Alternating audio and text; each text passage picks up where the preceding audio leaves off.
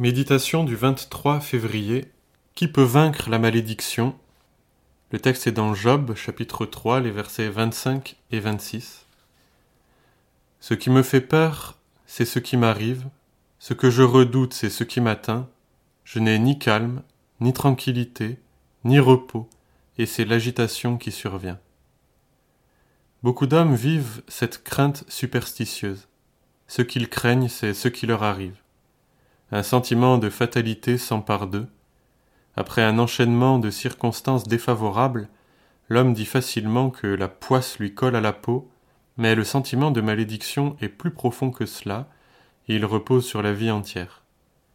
La malédiction est une force terrible, aucun homme ne peut y résister. Pour lutter contre elle, tous les efforts sont vains.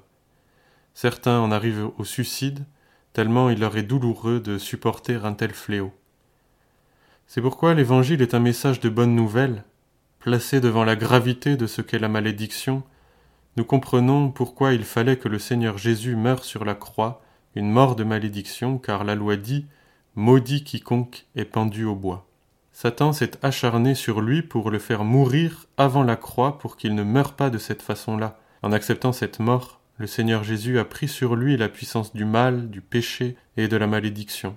Tous les maudits de la terre, ceux qui ont souhaité la malédiction ou qui l'ont subie, peuvent alors connaître la délivrance s'ils confessent leur foi en son nom, car Christ a porté les conséquences de la malédiction à leur place.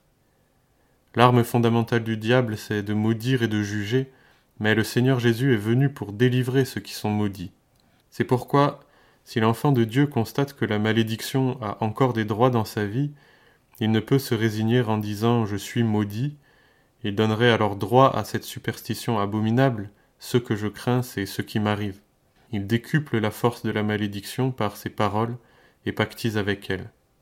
Au contraire, le croyant purifie son cœur de ses mauvaises pensées et de ses mauvaises paroles, en confessant sa foi en Christ, car lui seul a triomphé jusqu'au bout, ce que n'a pu faire Job.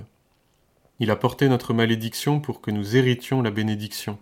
La loi nous condamne, la grâce nous justifie. C'est ainsi que par lui, nous pourrons être fermes, plus fermes que Job, non parce que nous serions plus forts, mais parce qu'ayant pour recours et pour espérance Christ, vainqueur pour nous. Notre victoire est celle-ci, Jésus-Christ crucifié, Jésus-Christ maudit à notre place, Jésus-Christ ressuscité par le Père, que son nom soit béni.